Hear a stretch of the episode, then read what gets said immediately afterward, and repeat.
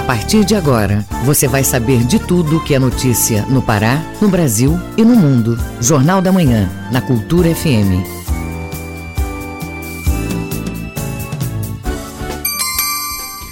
Sete horas e um minuto. Bom dia, ouvintes ligados na Cultura FM, no portal Cultura. Hoje, sábado 20 de março de 2021. Eu sou João Paulo Seabra e começa agora o Jornal da Manhã com as principais notícias do Pará, do Brasil e do mundo. Participe do Jornal da Manhã pelo WhatsApp 98563 9937. Mande mensagens de áudio e informações do trânsito. Repetindo o WhatsApp 98563 9937. Os destaques da edição de hoje. Vacinação para pessoas com 68 a 69 anos inicia neste fim de semana na capital. Dia Internacional da Síndrome de Down é celebrado em 21 de março. Pará é o estado com maior perda de vegetação nativa, segundo o monitoramento do IBGE. Projeto debate cinema na escola. Santa Casa de Misericórdia do Pará oferta métodos contraceptivos de longa duração. Novo romance, Fiapo, do escritor Alfredo Garcia, fala de impeachment de Dilma Rousseff. Tem também as notícias do esporte. Castanhal, o primeiro clube a dispensar treinador em 2021. As eleições na Federação Paraense de Vôlei indefinidas. E ainda nesta edição, Petrobras anuncia a primeira redução no preço da gasolina em 2021.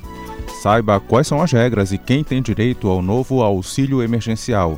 Empresas especializadas afirmam que pode faltar oxigênio nos hospitais do país.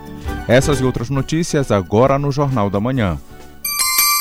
7 horas e 2 minutos. O Pará é notícia. Órgãos do Estado debatem saúde mental dos jovens do Marajó. A reunião é fruto de uma série de questões colhidas no início do ano.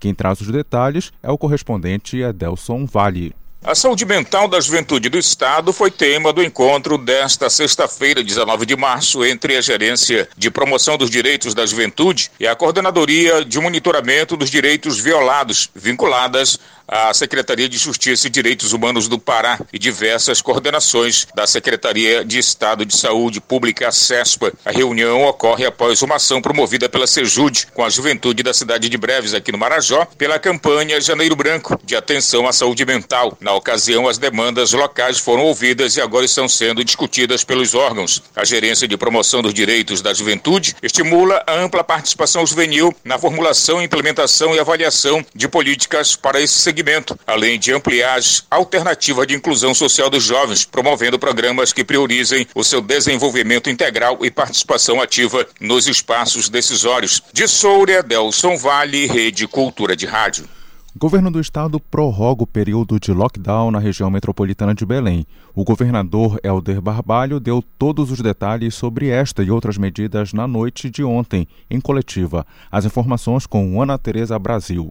De acordo com o governador Helder Barbalho, a prorrogação do decreto ocorre por mais sete dias em cinco cidades da região metropolitana de Belém. Essa área continua com a classificação de alto risco para a Covid-19. Além disso, as taxas de isolamento social ficaram abaixo do esperado, acima de 40%, quando a Organização Mundial da Saúde recomenda no mínimo 70%. Por isto, em concordância com os cinco municípios da região metropolitana, que são denominados região metropolitana número um na configuração da Secretaria de Saúde do Estado, compondo Belém, Ananindeua, Marituba, Benevides e Santa Bárbara, faz-se necessário que nós possamos prolongar o decreto de lockdown para que possamos chegar até a próxima segunda-feira. Portanto, o lockdown que se encerraria nesta segunda-feira que se avizinha, se faz necessário avançarmos por mais uma semana. Isto nos levará a um prazo de duas semanas de lockdown, que exatamente é o ciclo do vírus, é o ciclo que requer com que tenhamos toda a atenção e cuidado para conter o avanço viral. Outro anúncio importante foi a assinatura de um contrato com o Fundo Soberano Russo para aquisição de vacinas Sputnik V. Acabo de assinar contrato com o Fundo Soberano Russo que nos permite receber, entre os meses de abril e o mês de julho, 3 milhões de doses da vacina Sputnik V. Vacina esta com 91% de eficácia comprovada e com mais de 50 países já aplicando a mesma nas campanhas por todos os continentes. Além dos avanços nos processos de vacinação contra a Covid-19 no estado, com o atendimento de novas faixas etárias, outra medida anunciada foi a ampliação do público a ser vacinado nos próximos dias. Dessa vez, começam a ser imunizados os profissionais da área de segurança pública. Nós temos profissionais de segurança pública que estão na linha de frente protegendo a população e, particularmente neste momento de lockdown, são os profissionais que se faz necessário a presença nas ruas, dialogando com a população, protegendo, fiscalizando, orientando. E com a anuência do Ministério Público do nosso Estado, e quero aqui agradecer a compreensão do Ministério Público do Estado, nós amanhã estaremos iniciando também a vacinação dos profissionais de segurança pública do Estado, profissionais de segurança pública federais e também municipais, daqueles que estão na linha de frente das ações de Covid, na linha de frente uh, das ações de restrição. Seremos, com este ato que ocorrerá amanhã, o primeiro estado do Brasil em que profissionais de segurança estarão inclusos no plano de vacinação. Este é um gesto de compreensão de que os profissionais de segurança efetivamente têm se exposto, têm trabalhado para ajudar a coletividade, a sociedade e precisam também estar imunizados no sentido de continuar trabalhando e cumprindo as suas missões. O governo informa ainda que a abertura de novos leitos de modo descentralizado deve continuar, além de assegurar medidas de apoio à economia, à população mais afetada pela pandemia. Anunciamos nesta semana um pacote de 500 milhões de reais, portanto, meio bilhão de reais é o maior pacote entre todos os estados da federação, para que, ao tempo em que pedimos a compreensão e a solidariedade das pessoas para se protegerem, temos a sensibilidade de que é fundamental colaborar para que as pessoas possam sobreviver economicamente a este desafio. Já estamos fazendo o pagamento do Bora Belém junto com a prefeitura de Belém,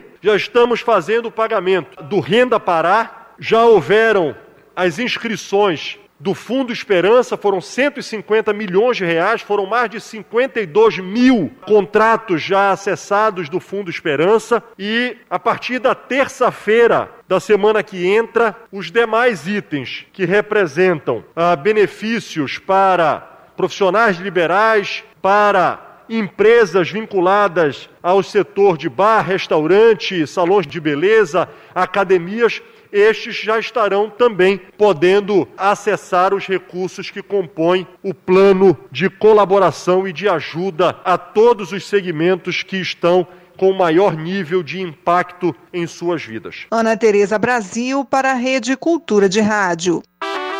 O trânsito na cidade. Agora temos informações ao vivo sobre o trânsito com a repórter Joana Melo. Bom dia, Joana. Bom dia, João Paulo Seabra e ouvintes do Jornal da Manhã. Isso mesmo, como acabamos de ouvir na matéria da Ana Tereza Brasil, né? Belém, região metropolitana, segue em lockdown por mais sete dias, com restrições de circulação de pessoas em alguns horários, com o fechamento do comércio né, e atividades não essenciais. Por isso, se você precisar sair de casa agora, fique sabendo que na Avenida Mirante Barroso, com a Júlio César, o fluxo de veículos segue normal. Na rua Celso Malcher, movimento é tranquilo neste momento. É a mesma situação na Avenida Gentil Bittencourt. Já na Avenida Augusto Montenegro, próximo ao Comando Geral da Polícia Militar, o fluxo de veículos começa a ficar intenso nos dois sentidos da via. Na... Só lembrando também, João, se você me permite ainda, que antes de encerrar esse trânsito, né, eu gostaria de reforçar o pedido para os nossos ouvintes. Nós podemos ajudar a frear o avanço da Covid-19 na região metropolitana, fazendo a nossa parte. Primeiro devemos usar máscaras, lavar muito bem as mãos, passar álcool em gel também nas mãos e objetos que a gente traz para casa. É muito importante né, todas essas medidas e mais ainda, né, ficar em casa quem puder. Essas são as minhas informações de hoje. Volto com você, Joana Melo, repórter Cultura. Muito bem lembrado, Joana. Obrigado pela participação. Bom dia e bom trabalho para você. 7 horas e 11 minutos. O Pará é notícia. Primeiro dia de barreiras sanitárias em Barcarena aborda mais de 100 veículos. Confira este e outros destaques no Giro do Interior com Bruno Barbosa. Os trabalhos de fiscalização das principais entradas do município começaram e seguem enquanto durar o decreto que restringe as viagens intermunicipais no estado. Equipes da Vigilância Sanitária junto do Demutran deram cumprimento na ação que tem como objetivo conter o avanço da Covid-19 na cidade. As primeiras abordagens foram no trevo da comunidade Santa Maria e no elevado da Hidro na PA 483 e os condutores foram orientados quanto aos cuidados contra o vírus, além de informações sobre atividades essenciais em Barcarena. Os portos recebem a mesma fiscalização. No Oeste, o segundo dia de atendimento da Policlínica Itinerante, ação da Secretaria Estadual de Saúde no município de Placas, registrou 120 pessoas que se somaram aos 97 moradores que procuraram os serviços na última quinta-feira, totalizando 217 atendimentos. Nos dois dias de serviços da Policlínica em Placas, 97 moradores testaram positivo para a Covid-19. A próxima cidade atendida pelo serviço da CESPA é Rurópolis, próximo a Placas, também no oeste. No arquipélago do Marajó, a primeira parcela dos recursos do Programa de Fomento das Atividades Produtivas Rurais do governo federal já está sendo liberada para 24 produtores rurais de Gurupá. O valor total do benefício para os quilombolas é de 30 mil reais. Vão ser 50 famílias de produtores atendidas na ação. O programa não apenas destina dinheiro. Os agricultores familiares selecionados participaram de reuniões de esclarecimento sobre o que é o fomento e, com o apoio da Prefeitura, a Emater realizou a coleta de documentos, a orientação para a assinatura de contrato de adesão e elaboração dos projetos. Bruno Barbosa, Rede Cultura de Rádio. Jornal da Manhã. Informação na sua sintonia. O falecimento na quinta-feira, aos 75 anos, do jurista, professor e escritor Zeno Veloso, vítima da Covid-19, provocou grande consternação entre os meios jurídicos, políticos e intelectuais em todo o Brasil. Zeno Veloso, que ajudou a elaborar a atual Constituição do Estado do Pará, teve grande importância para gerações de juristas e cidadãos brasileiros. Saiba mais na reportagem de Cláudio Lobato.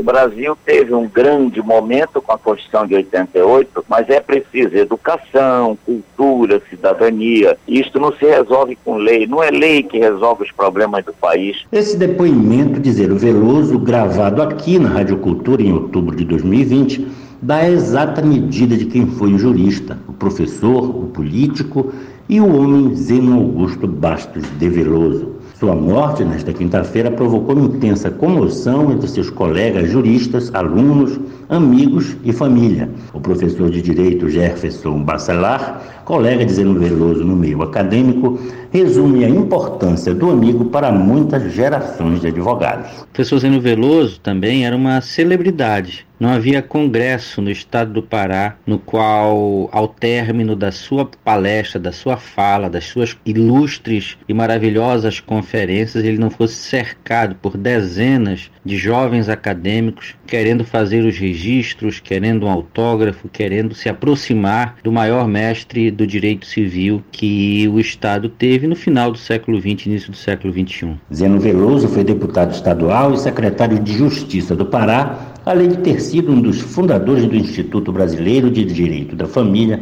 o IBDFAM. Participou da elaboração das constituições estaduais do Pará e do Amapá e foi relator geral da Assembleia Constituinte do Pará. Na Assembleia Nacional Constituinte, foi assessor da segunda vice-presidência e assessorou o relator do projeto do Código Civil de 2002 na Câmara dos Deputados. Zeno se destacava não só pela competência como jurista, mas foi fundamental na formação de advogadas, advogados e operadores do direito. Foi o exemplo máximo para futuras gerações de profissionais e cidadãos, como destaca o seu ex-aluno e colega de trabalho, Leonardo Pinheiro da Silva. O relacionamento do professor Zeno com os alunos sempre foi assim, um relacionamento muito legal, muito aberto, muito bacana, muito incentivador de temas de TCC. Eu participava com professores de todas as suas bancas de TCC e eram momentos agradabilíssimos que a gente pegava, fazia banca, depois saía, levavam sempre lanche nas defesas. Então é justificado esse choro e essa eterna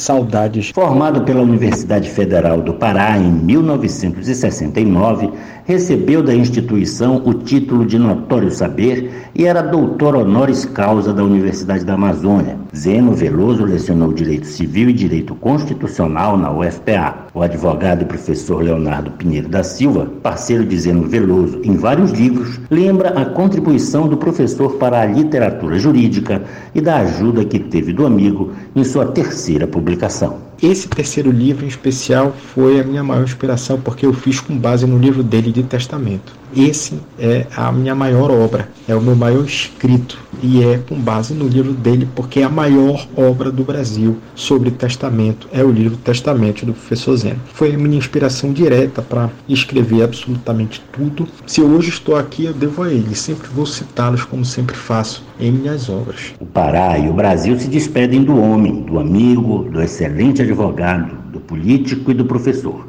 mas não de seu legado, que fica nos livros, na convivência e nas lembranças de seus amigos e seguidores, e na lucidez com que exibia seu amor ao seu Estado e seu país. O nosso problema basicamente é de cultura e de educação, é de cidadania. Isso só o tempo, uma, duas gerações, para que isso mude. Cláudio Lobato, Rede Cultura de Rádio. 7 horas e 18 minutos. Ouça a seguir no Jornal da Manhã. 21 de março é comemorado o Dia Internacional da Síndrome de Down. Cultura FM é que você ouve primeiro, a gente volta já. Estamos apresentando Jornal da Manhã.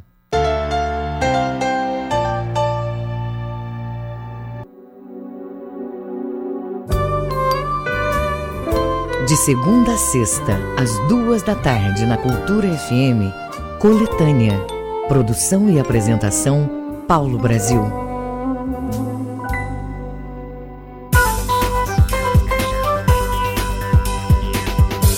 Voltamos a apresentar Jornal da Manhã. Previsão do tempo. De acordo com a Secretaria de Meio Ambiente e Sustentabilidade em Belém, região metropolitana, a manhã de sábado e do domingo deve ser marcada com sol entre nuvens.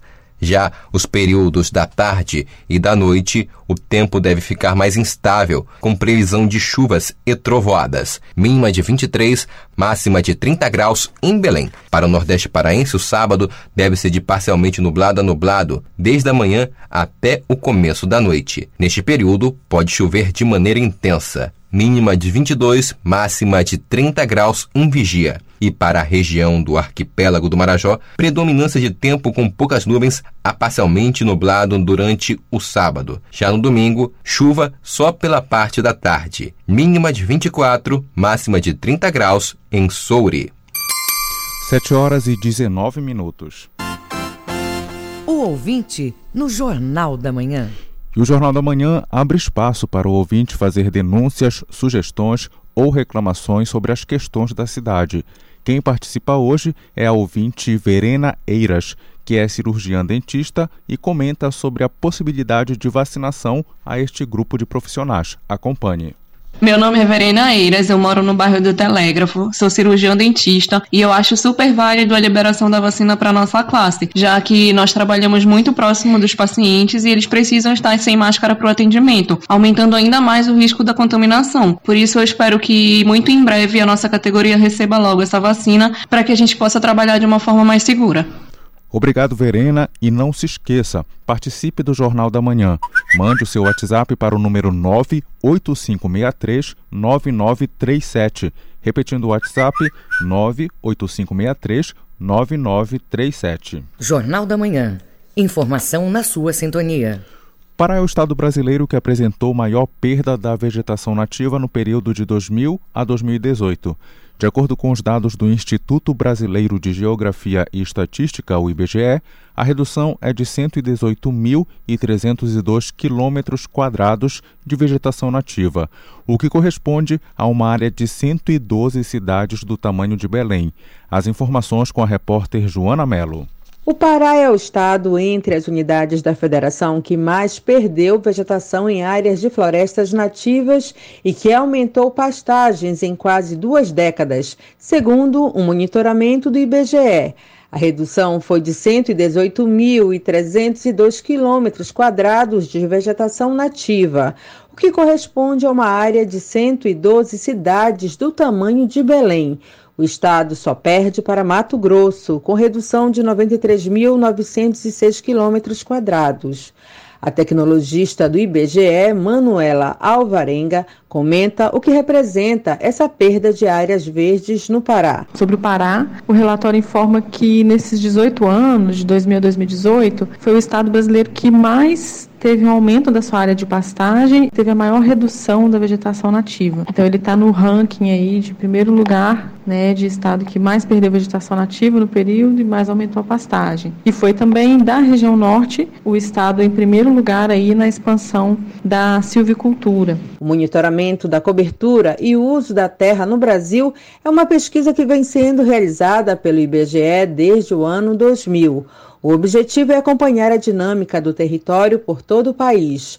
Manuela Alvarenga explica que o Pará também é o estado que mais expandiu em silvicultura, cerca de 1.307 quilômetros quadrados de expansão diária. Ela explica que as análises são realizadas via satélite. É possível observar por meio desse processo de mapeamento quando reduz, depois que reduz a cobertura de árvores, em outros períodos de mapeamento é possível observar o que que vai acontecer ali, né? Se é essa caracterização de pastagem, que são áreas mais ficam mais lisas, algumas vezes com presença de árvores um pouco mais densas, principalmente na Amazônia, mas também pastagens mais lisas e às vezes também com o solo ou solo exposto ou solo já com algum tipo de plantio que caracteriza a agricultura. É a primeira vez que o IBGE disponibiliza o resultado da dinâmica de perda de vegetação nativa por estados. Os dados da expansão de áreas agrícolas no Pará podem ser consultados no portal IBGE, como orienta a representante do órgão Manuela Alvarenga. Esses dados e outros também, dados associados à expansão das áreas agrícolas, possíveis de ser consultados no portal IBGE, www.ibge.gov.br, e lá tem o mapa na plataforma geográfica interativa com o relatório e os rankings e a possibilidade de comparar com outros estados, e também é possível acessar esse mapa pelo portal Bedia o Banco de Dados de Informações Ambientais do IBGE. Joana Melo, Rede Cultura de Rádio. Dia Internacional da Síndrome de Down é celebrado em 21 de março desde 2006. A data foi criada para dar visibilidade às pessoas que nasceram com a trissomia e para defender o direito à inclusão delas na sociedade. Informações é, na reportagem de Tamires Nicolau. A síndrome de Down ou trissomia do cromossomo 21 é causada por uma divisão celular. As pessoas apresentam características como olhos puxados, rosto arredondado, mãos menores e comprometimento intelectual. Nesse momento de pandemia e distanciamento social, as crianças com síndrome de Down precisam de atividades específicas dentro de casa. O neuropsicólogo da Apvida, Carol Costa Júnior, orienta os pais. É um momento difícil, sabemos disso, mas podemos otimizar com atividades, atividades que mexam com as funções cognitivas, que desenvolva aí as funções motoras também, e tudo que aquele indivíduo que cada um é único, e aí cada um vai saber exatamente o que realmente precisa, suas limitações, e a família entra aí como uma ferramenta necessária de ajuda e principalmente de afeto, de carinho e de acolhimento. Terapias voltadas à linguagem, à coordenação motora e atividades intelectuais podem ajudar no desenvolvimento das pessoas com a síndrome. Apesar do aprendizado mais lento, elas são capazes de estudar e aprender com ajuda especializada. A professora Eugênia Carvalho tem um filho com síndrome de Down e conta que o adolescente faz terapias para melhorar o desenvolvimento. Desde o início, ele faz tratamento especializado em várias áreas.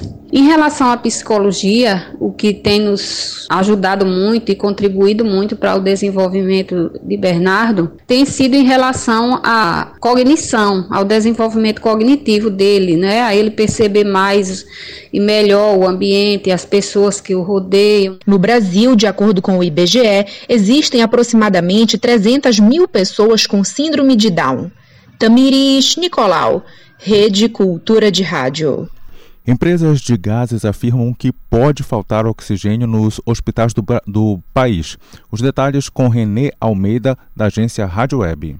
A crise sanitária no Brasil toma proporções poucas vezes vistas na história deste país. A falta de oxigênio verificada em hospitais de Manaus no mês de janeiro pode se repetir em outros estados, segundo autoridades e empresas de gases. Na quinta-feira, a Frente Nacional dos Prefeitos já havia enviado um ofício ao governo federal alertando sobre a escassez iminente de oxigênio e medicamentos imprescindíveis no tratamento de pacientes com Covid-19. O presidente da Indústria Brasileira de Gases, empresa que produz gases medicinais, Newton Oliveira, revela qual a situação do setor atualmente. Eu diria a você que uh, as empresas de gás, pelo que eu, conhecimento que eu tenho do mercado, elas estão trabalhando praticamente em plena capacidade, né? Tanto de produção como de distribuição. Se o consumo continuar subindo dessa forma que está subindo, é, provavelmente vai faltar oxigênio no mercado. Segundo Oliveira, algumas empresas já chegaram a suspender a venda de gases à indústria para destinar toda a produção aos hospitais. A IBG atende nacionalmente e vê a demanda subir em todos os lugares, com destaque para Goiás, São Paulo e Paraná. O presidente justifica o aumento dos preços dos insumos pelas altas do combustível e o pagamento de horas extras para os funcionários atualmente. Ele afirma também que não há como aumentar mais a capacidade de produção. Não existe, na realidade, nenhum plano a nível estadual, ou federal ou municipal é, determinando os consumos que podem chegar nas entidades de saúde de oxigênio. Então, fica difícil uh, para as empresas também planejar. E as empresas, elas têm capacidade fixa de produção. Eventualmente, as empresas que podiam, que tinham alguma fábrica que estava em stand-by, elas ativaram essas fábricas. Então, praticamente está sendo vendido o que está sendo produzido. Nesta sexta-feira, a Agência Nacional de Vigilância Sanitária anunciou que vai publicar medidas regulatórias emergenciais visando evitar a falta de materiais necessários para a intubação de pacientes em UTIs. Entre elas está a possibilidade de importação direta de insumos por hospitais e redes hospitalares. Agência Rádio Web, de Porto Alegre, Renê Almeida. O Mundo é Notícia. Ouça agora o que é destaque no mundo no Giro Internacional com Cláudio Lobato. O primeiro-ministro britânico Boris Johnson recebeu a primeira dose da vacina contra o coronavírus da AstraZeneca nesta sexta-feira, um dia após as garantias dos reguladores britânicos e europeus sobre a segurança do imunizante. Eu senti literalmente nada, disse o líder conservador de 56 anos, que foi vacinado no Hospital St. Thomas, em Londres, onde passou três dias internado na UTI em abril de 2020, infectado com a Covid-19. O Kremlin disse nesta sexta-feira que Moscou sempre espera o melhor, mas se prepara para o pior quando indagado sobre a possibilidade de uma nova Guerra Fria entre os Estados Unidos e a Rússia. Os laços diplomáticos atingiram uma nova baixa nesta semana, depois que o presidente norte-americano Joe Biden disse achar que o presidente russo Vladimir Putin é um assassino em uma entrevista, o que levou a Rússia a convocar seu embaixador nos Estados Unidos. Mais tarde, Putin propôs conversas virtuais com Biden nos próximos dias. Nesta sexta-feira, o porta-voz do Kremlin, Dmitry Peskov, disse que a oferta de Putin continua de pé, mas que a proposta não será mantida por tempo indeterminado. O presidente dos Estados Unidos, Joe Biden, tropeçou três vezes ao subir a bordo do avião presidencial Força Aérea 1 nesta sexta-feira. Ele tropeçou na metade da escada, se levantou, depois tropeçou de novo, caiu de joelhos, mas se levantou rapidamente. A porta-voz da Casa Branca, Karine Jean-Pierre, disse que o presidente passa bem e sugeriu que o desequilíbrio tenha sido provocado pelos fortes ventos na base aérea Andrews perto de Washington, de onde o avião decolaria. Biden estava embarcando em um voo para Atlanta, onde vai se reunir com a comunidade asiático-americana após um atirador matar oito pessoas em três spas na cidade, capital do estado da Geórgia. Ele voou acompanhado da vice-presidente Kamala Harris. Cláudio Lobato, Rede Cultura de Rádio. 7 horas e 30 minutos. Ouça a seguir no Jornal da Manhã. Vacinação para pessoas com 68 e 69 anos começa na capital e ainda tem as notícias do esporte. É daqui a pouco aqui na Cultura FM a gente volta já. Estamos apresentando Jornal da Manhã. ZYD 233, 93,7 MHz. Rádio Cultura FM, uma emissora da Rede Cultura de Comunicação. Fundação Paraense de Rádio Difusão, Rua dos Pariquis, 3318. Base operacional, Avenida Almirante Barroso, 735, Belém, Pará, Amazônia, Brasil. Voltamos a apresentar Jornal da Manhã. Tábuas de Marés. De acordo com a Secretaria de Meio Ambiente e Sustentabilidade, em Belém, maré baixa às 9h49 da manhã, maré alta às 3h15 da tarde, e ela volta a descer às 10h09 da noite. Em Salinópolis, Nordeste Paraense, a única pré-mar do dia está prevista às 11h17 da manhã e a baixa-mar às 6 da tarde. E em Mosqueiro, na região metropolitana, a primeira vazante do dia deve ocorrer às 9h34 da manhã, maré cheia às 3h30 da tarde e maré baixa às 10 da noite. 7 horas e 31 minutos. Esporte. Tem as notícias agora do esporte aqui no Jornal da Manhã com Alexandre Santos. E nós começamos com o amadorismo, ainda sem data, as eleições na Federação Paraense de Vôlei. Manuel dos Santos Alves. O presidente da Federação Paraense de Vôlei, Hugo Montenegro, ainda não marcou a data das eleições na federação. Por enquanto, o que se sabe é que essas eleições serão realizadas no mês de abril. O problema, segundo Hugo Montenegro, é que ele ainda está tentando resolver algumas pendências no Fórum de Belém referentes ao Estatuto da Federação. Quanto a candidatos, é aquilo mesmo que já foi informado. Hugo Montenegro vai tentar a reeleição e o vice-presidente Rui Castro também vai ser candidato em uma outra chapa. Manuel Alves, para a Rede Cultura de Rádio. A diretoria do Castanhal, tendo como presidente o ex-jogador Elinho, dispensou o técnico Arthur Oliveira após a derrota de 3 a 0 para o Volta Redonda no meio de semana pela Copa do Brasil no estádio Maximino Porpino. Arthur, que é natural do Acre, comandava o Aurinegro desde 2020. Com o campeonato paraense suspenso na Cruzu, os atletas estão confinados no hotel do clube, que fica na Casa do Atleta, na Avenida Almirante Barroso, entre Chaco e Curuzu. Um pouco da vida particular do treinador do Paysandu. O técnico Itamar Schuller tem 54 anos, natural de Santa Catarina. É verdade que você não conhece os seus pais biológicos? Eu fui pego para criar com três meses. O meu pai biológico, minha mãe biológica, eu não conheci. O que eu sei é que minha mãe chegou um dia, um certo dia, e bateu na porta do onde morava minha avó, falecida avó, e minha avó abriu a porta e a minha mãe perguntou para minha avó se ela queria me criar. Minha avó ficou assustada, falou que não tinha essa intenção, né? E aí a minha, aí minha avó voltou para buscar um copo d'água. Quando a minha avó volta, uma coisa assim, a mulher falou: ah, se você não querer, eu vou dar para outro lugar, vou botar em algum lugar. E a minha avó ficou com dó e, e me pegou Quando ela volta para conversar com a mulher, a mulher tinha sumido. A mulher tinha ido embora, que era minha mãe. Então nunca conheci minha mãe, nem meus pais, eh, nem meu pai, e nem a história deles, né? Que tipo de música você gosta? A música que eu gosto demais é a música gospel. Quando estou viajando, coloco um fonezinho para ouvir em casa, às vezes no celular. Fico muito feliz ao ouvir esse tipo de música e relaxo bastante e fala muito comigo no meu coração. Quando vai a um restaurante, que tipo de comida prefere? Sendo comida, rapaz, olha, desde pneu com mostarda, peixe sem nada, feijão, arroz, bifinho com cebola. Importante a gente poder se alimentar e não ter fome, não passar fome.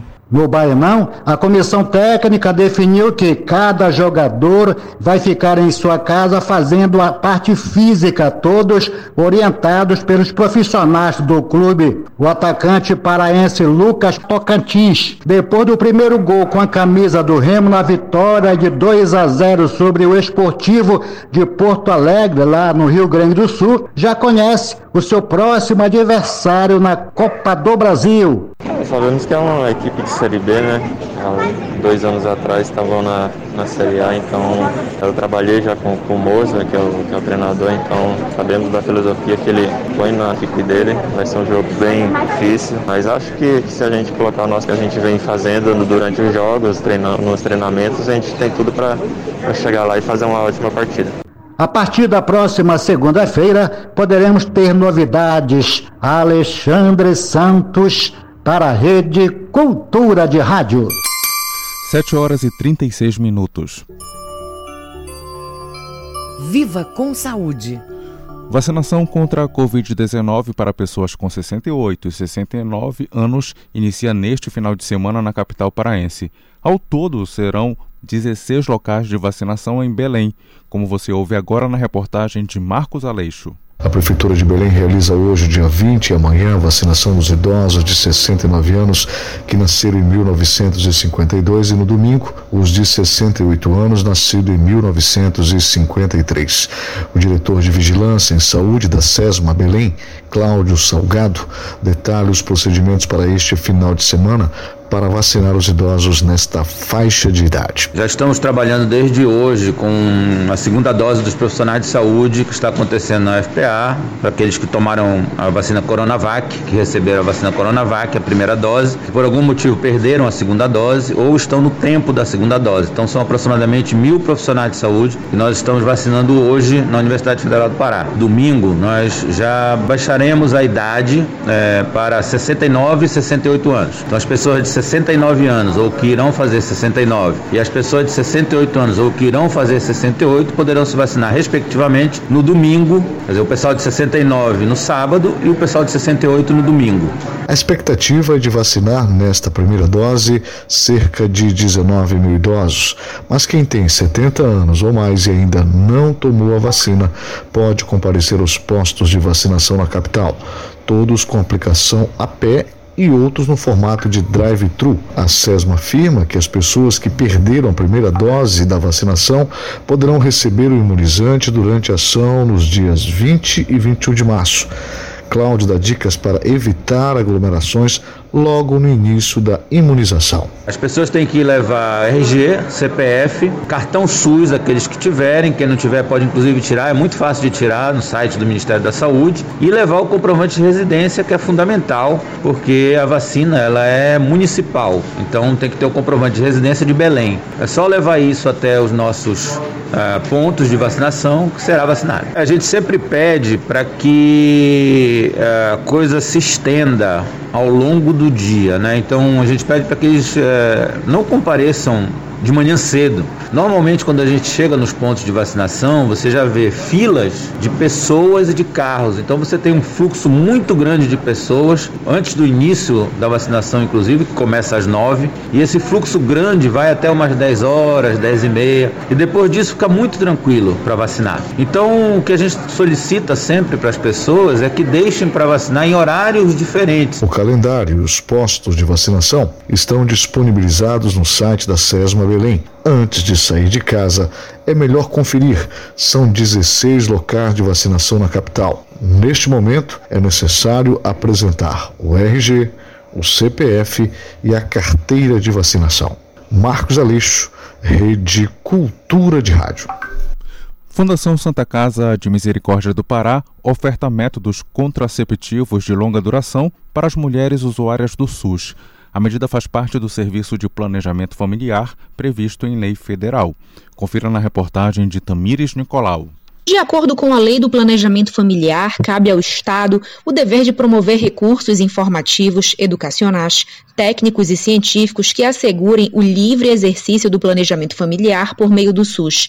Na Santa Casa, a iniciativa é direcionada às mulheres que não desejam engravidar e escolhem métodos anticoncepcionais de longa duração ou em definitivo. A médica Valéria Pontes explica o serviço. Fazemos a inserção de DIUs. Normalmente nós temos os DIUs de cobre, mas também com a doação de alguns laboratórios parceiros com a nossa residência médica, nós também recebemos eventualmente implantes hormonais anticonceptivos e também GIOs contendo progesterona. Na Santa Casa, as mulheres vão conhecer os métodos anticoncepcionais de longa duração.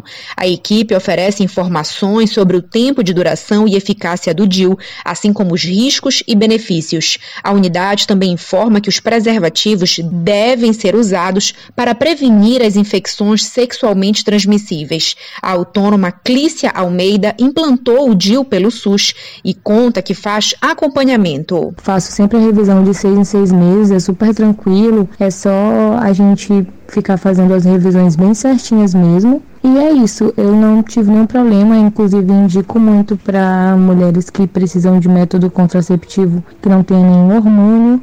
É, eu não sinto nada com o meu, às vezes que eu tenho, inclusive. É sempre bom a gente ficar atenta a essas revisões, que é o que mostra se está posicionado corretamente, se tem algum problema ou não. Em 2020, a Santa Casa realizou 171 implantes de DIL. Para ter acesso ao serviço, as mulheres devem ser usuárias do SUS e se cadastrar no ambulatório da mulher da Santa Casa, em Belém. Elas também vão receber acolhimento de uma equipe multidisciplinar, além de avaliação com o ginecologista. A unidade unidade também recebe encaminhamentos das unidades básicas de saúde. Tamires Nicolau, Rede Cultura de Rádio. Os números da economia. Petrobras anuncia a primeira redução no preço da gasolina em 2021. A queda é de 5,28% nas refinarias. A repórter Kese Balog, da agência Rádio Web, traz as informações. Após seis altas em 2021, a Petrobras anunciou nesta sexta-feira que vai reduzir o preço da gasolina a partir do dia 20 de março. Esta é a primeira vez neste ano que o valor do combustível cai. O preço do litro nas refinarias será de R$ 2,69, apresentando uma queda de 5,28%. Já o preço do diesel não será alterado e permanece a R$ 2,86 por litro. As sucessivas altas nos combustíveis este ano levaram Jair Bolsonaro a indicar o general Joaquim Silva e Luna para substituir o atual presidente, Roberto Castelo Branco, do comando da estatal. O mandato de Castelo Branco, no entanto, termina em 20 de março. A troca provocou um forte abalo nas ações da companhia, que chegou a perder 75 bilhões em valor de mercado em um só dia. A Petrobras encerrou o quarto trimestre de 2020 com lucro recorde de 7 bilhões, apesar do momento de crise. Agência Rádio Web, com informações de São Paulo, Cassie Balog. Vamos aos indicadores econômicos do dia com Cláudio Lobato. O Ibovespa, principal indicador da Bolsa de Valores brasileira, fechou em alta o índice teve valorização de 1,21% aos 116.221 pontos. A alta da bolsa pode ser atribuída a vários fatores. O presidente Jair Bolsonaro assinou nesta quinta-feira duas medidas provisórias relacionadas ao novo auxílio emergencial. O governo deve pagar quatro parcelas de 150 a 375 reais a cerca de 46 milhões de brasileiros que tiveram suas rendas afetadas pela crise do coronavírus. Apenas uma pessoa por família poderá ser contemplada. O pagamento das novas parcelas do auxílio está previsto para começar em abril. Outro fator é que depois de seis anos, o Comitê de Política Monetária do Banco Central, o Copom, retomou o ciclo de aumento da taxa básica de juros, a Selic. Na quarta-feira, a Selic passou de 2% ao ano para 2,75%. A expectativa dos investidores é que até o final deste ano a taxa de juros chegue a 4,5% ao ano. O aumento da taxa parece atender à visão do presidente da Câmara dos Deputados, Arthur Lira, que cobrou nesta quinta-feira uma adequação da taxa de juros no país e criticou o fato de o Brasil ter hoje um dos menores juros do mundo e uma das maiores dívidas. Em um debate organizado pelo site Consultor Jurídico, Lira afirmou que com o atual nível de endividamento, a taxa de juros no país precisa ser revista para que haja um equilíbrio maior no câmbio. Falando em câmbio, o dólar comercial fechou em queda de 1,51%, cotado a R$ 5,48 na venda. Foi o terceiro dia seguido de queda da moeda norte-americana. Na quinta-feira, a moeda teve queda de 0,03%, cotado a R$ 5,66 na venda. O euro também fechou a sessão em queda de 1,58%, cotado a R$ 6,52 na venda. O grama do ouro hoje custa R$ 307,82 e o rendimento da caderneta de poupança com aniversário neste sábado é de 0,5%. Cláudio Lobato, Rede Cultura de Rádio. 7 horas e 45 minutos. Ouça a seguir no Jornal da Manhã. Confira as regras de quem tem o direito à nova etapa do auxílio emergencial. Cultura FM é que você ouve primeiro, a gente volta já. Estamos apresentando Jornal da Manhã. Páscoa em abril, férias em julho, Sírio em outubro. A cada mês a gente vive uma experiência diferente, mas existe uma coisa que você pode fazer em qualquer época do ano: doar sangue. O Hemopa precisa manter os estoques de sangue o ano inteiro para atender a quem luta pela vida todos os dias. Por isso, doe sangue ao menos duas vezes por ano, porque para salvar vidas não importa o mês. Hemopa, Governo do Pará. Do Samba, a Confraria dos Bambas, sábado ao meio-dia.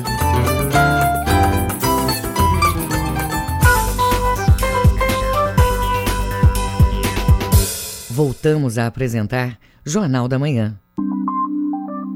Previsão do tempo.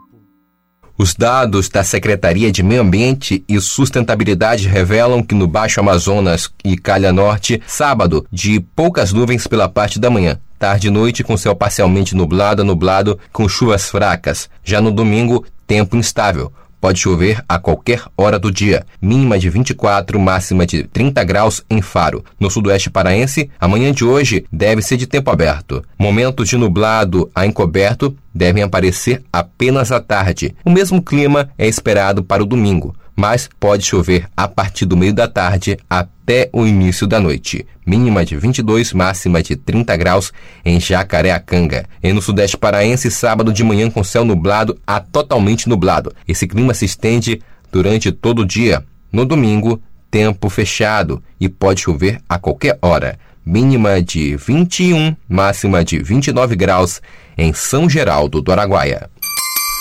7 horas e 47 minutos. Política. Embate entre o presidente Jair Bolsonaro e governadores cria tensão no Congresso e no STF. Acompanhe na reportagem de Yuri Hudson, da agência Rádio Web.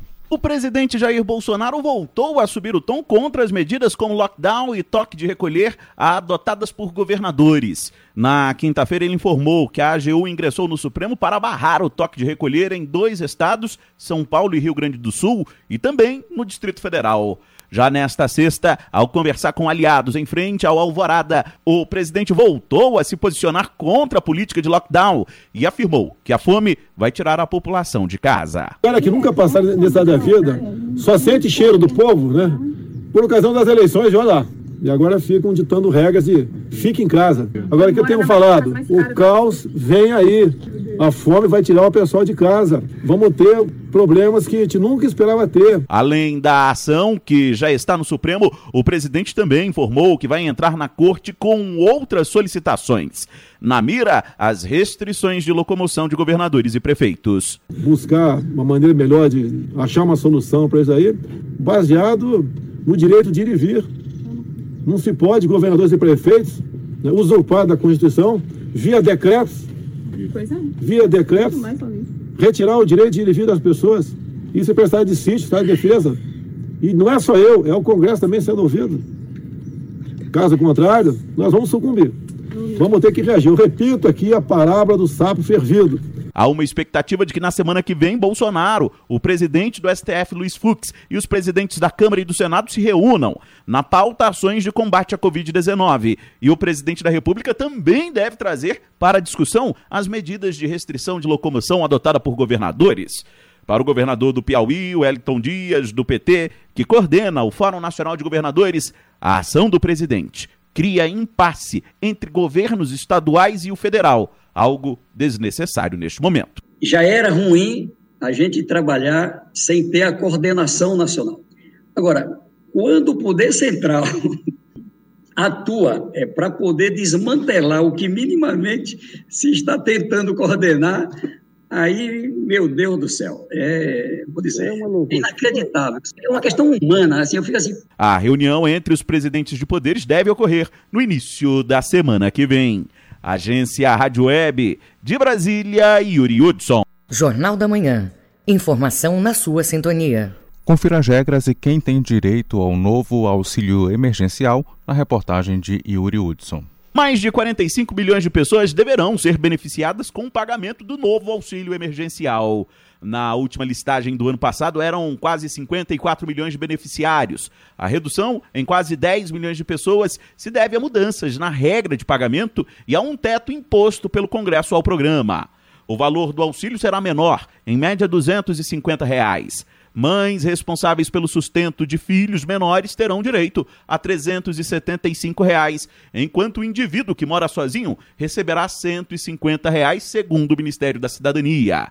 O coordenador geral das contas públicas do Tribunal de Contas da União, Tiago Dutra, analisa que o programa atingiu o objetivo e foi aprimorado, excluindo pessoas que recebiam benefício indevidamente ele também foi eficaz no sentido de que ele alcançou público-alvo esperado, porém ele não foi é, muito eficiente no sentido que teve um patamar alto de, de pagamentos indevidos. Então acho que o grande desafio dele é, buscar, é buscar melhorar a eficiência e sua sustentabilidade e, sem dúvida, o TCU vai continuar acompanhando e, e, e buscando contribuir para uh, o aprimoramento do, do programa e, e garantir que o recurso chegue para aquelas pessoas que realmente precisam. De acordo com o TCU, mais de 7 milhões de pessoas receberam benefício indevidamente na primeira rodada do auxílio. A Caixa Econômica Federal divulgou um vídeo com instruções para atualizar o aplicativo Caixa Tem. No site caixa.com.br barra auxílio também é possível encontrar o calendário de pagamento. Para o público do Bolsa Família, segue valendo a regra quanto ao valor mais vantajoso a ser recebido e o atual calendário do programa. Trabalhadores formais continuam impedidos de solicitar o auxílio emergencial. Além disso, cidadãos que recebem benefício previdenciário, assistencial ou trabalhista também não poderão receber o programa. Agência Rádio Web de Brasília, Yuri Hudson. Projeto Cinema Marajó debate a relação entre a educação e a sétima arte. Os detalhes na reportagem de Pedro Valdez. O projeto foi idealizado pelo Grupo de Antropologia Visual da Universidade Federal do Pará, Visagem. A ideia é discutir a importância do cinema na educação e como ferramenta metodológica para crianças desde o ensino básico. Denise Cardoso, coordenadora do projeto Cinema Marajó, fala sobre a iniciativa. Para nossa alegria, essa proposta foi aprovada no edital da Lei Aldir Blanc. Então, nós teremos esse suporte para desenvolver atividades em dois municípios do arquipélago do Marajó, Breves e Melgaço. A nossa intenção é oferecer oficinas que, de alguma maneira, contribuam no desenvolvimento de técnicas e debates sobre a maneira que nós produzimos fotografias e audiovisual. Participam da roda de conversa representantes da Universidade Federal de Goiás, da produtora Ao Norte e da rede Primeiro Plano. José da Silva Ribeiro é doutor em Ciências Sociais e participa do Cinema Marajó como debatedor. Ele comenta sobre os benefícios da sétima arte para a educação. É uma prática interdisciplinar, ou seja, cobre praticamente todas as áreas disciplinares dentro da educação formal. O cinema e a ciência, e portanto todas as questões relacionadas relacionadas com cinema científico, cinema e literatura, inclusive as questões da adaptação da obra literária para o cinema, o cinema e a escrita para as mídias, o cinema arte e tecnologia, o cinema e economia, o cinema e as culturas locais, o cinema, património, a história, todas estas áreas são, eh, podem ser trabalhadas. A roda de conversa ocorre no canal Cinema Marajó no YouTube no dia 31 de março às 3 da tarde. Pedro Valdez, Rede Cultura de Rádio. Agenda Cultural. Escritor paraense Alfredo Guimarães Garcia lança segundo romance Fiapo, que fala do impeachment de Dilma Rousseff em 2016. A obra foi publicada pela editora Penalux e já está disponível para vendas. As informações com a repórter Joana Mello. Ficção, história e jornalismo. Foi trabalhando com esses elementos que o escritor paraense Alfredo Garcia narra no livro Fiapo os tumultuados dias finais de agosto de 2016, quando o Senado brasileiro votou o impeachment de Dilma Rousseff, do PT. O escritor explica como foi o processo de criação e quais as motivações para escrever a obra. O FIAP foi construído, a escrita dele, o processo de criação dele, a pesquisa dele, no período de 2020, a partir de fevereiro, março em diante, durante a pandemia, exatamente durante seis meses, de metade de fevereiro até agosto, começo de setembro, eu escrevi, revisei, pesquisei, escrevi, revisei, cortei, acrescentei, levando em conta os cinco anos do impeachment da ex-presidente Dilma Rousseff. Então, ele é um romance que tem esse cunho, o fundo dele é político.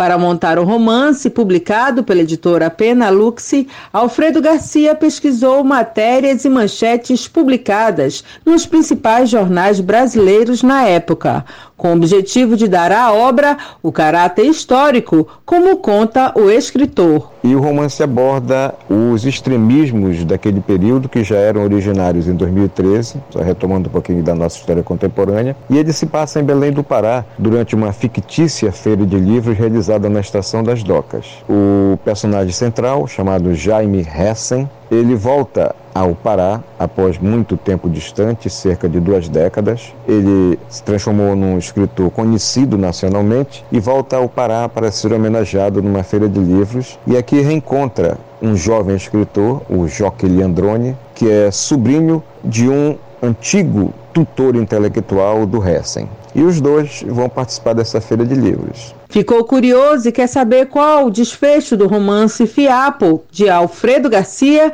Então entre na página do autor no Facebook, que é facebook.com barra Alfredo Guimarães Garcia. E confira como adquirir o seu exemplar. Joana Melo, Rede Cultura de Rádio. Neste fim de semana, o público confere a apresentação virtual do espetáculo Let It Go, Princesa do Pitiu. A peça envolve a arte da palhaçaria e algumas outras questões da sociedade. A reportagem é de Marcos Aleixo. Let It Go, Princesa do Pitiu, segundo seus integrantes, é baseado no teatro de rua. Apresenta uma proposta de pensamento política de maneira leve, além de levantar questões como a sexualização, o racismo. Para quem não conhece a artista que comanda o espetáculo Let It Go, Princesa do Pitiu, é a Sucena Pereira, que também é pesquisadora e professora. Ela fala um pouco da proposta do espetáculo. É um espetáculo palhaçaria, onde eu abordo algumas problemáticas dos meus próprios recortes sociais. Então, nele eu falo sobre a dívida histórica da branquitude, falo sobre o genocídio da população negra, principalmente com esse enfoque, enfoque mesmo na branquitude, né? Esse deboche com a branquitude. O que eu quero mesmo é tocar nessa ferida e provocar esse riso nervoso, né? Do riso, meu Deus, qual é o meu papel perante a sociedade enquanto pessoa branca. E aí eu até faço uma. jogo bastante com isso, porque eu coloco. Sabe o que você pode fazer, branco, com o seu papel na sociedade? Sabe como você pode contribuir na luta antirracista? É simples, colaborando com o espetáculo de uma palhaça preta. O, o deboche, ele, ele também é muito fundamental dentro desse espetáculo. Let It Go, Princesa do Pichu foi criada a partir da percepção da artista sobre os conceitos de certo e errado dentro da palhaçaria. O trabalho busca também retratar questões sociais, principalmente de cunho racial, no contexto da pandemia de Covid-19. Classificação indicativa de 14 anos. O projeto faz parte do edital de construção de solo da Secult Pará por meio da Lei Aldir Blanc. O diretor Alisson Lemos fala um pouco do que vai ser exibido e mostrado nesta apresentação. Esse nome, ele narra um pouco a dramaturgia do espetáculo, né? A história que a gente quer contar, né? Brincando um pouco com o universo da Disney, mesclando com o Pará. Na nossa dramaturgia, essa história se inicia na Disney e termina no Pará, né? Como uma grande festa de carimbó.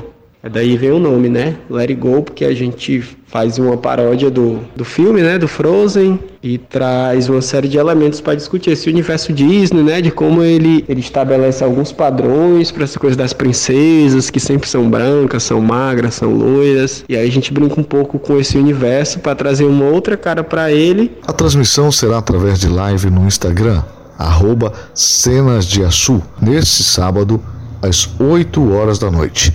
O evento é totalmente gratuito. Marcos Aleixo, Rede Cultura de Rádio. 7 horas e 59 minutos, termina aqui o Jornal da Manhã deste sábado, 20 de março de 2021. A apresentação foi minha, João Paulo Seabra.